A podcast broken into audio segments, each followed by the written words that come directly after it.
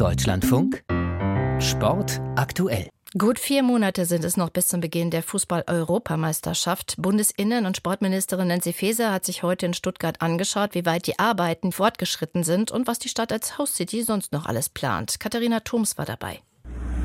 Auf der Baustelle am Stuttgarter Stadion wird auch am späten Freitagnachmittag noch gearbeitet. Der Zeitplan bis zur Bauabnahme im März eng, wie auch beim Besuch der Bundessportministerin.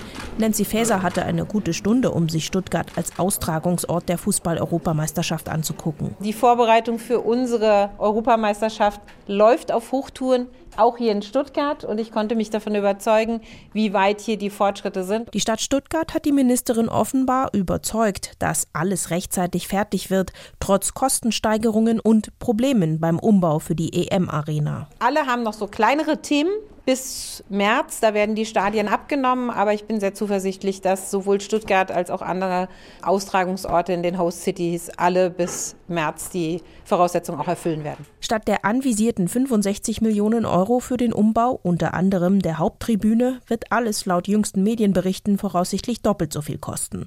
Stuttgarts Oberbürgermeister Frank Nopper trotzdem vorfreudig. In der sechstgrößten Arena der Republik, die wenn auch leider mit deutlich höheren Kosten als ursprünglich geplant zu einem der modernsten Fußballstadien in ganz Europa ausgebaut sein wird. Und wenn die deutsche Mannschaft richtig und erfolgreich spielt, werden wir sogar Austragungsort eines zweiten Spiels mit deutscher Beteiligung sein. Das Viertelfinale am 5. Juli wird in Stuttgart ausgetragen und in der Vorrunde spielt Deutschland hier am 19. Juni gegen Ungarn.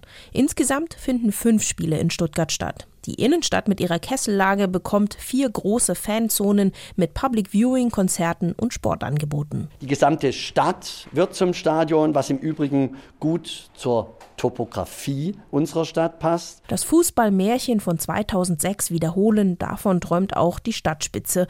Und Nancy Faeser hofft auf ein Viertelfinale mit deutscher Beteiligung in Stuttgart. Ich glaube, es kommt soweit und dann komme ich auch wieder, ja.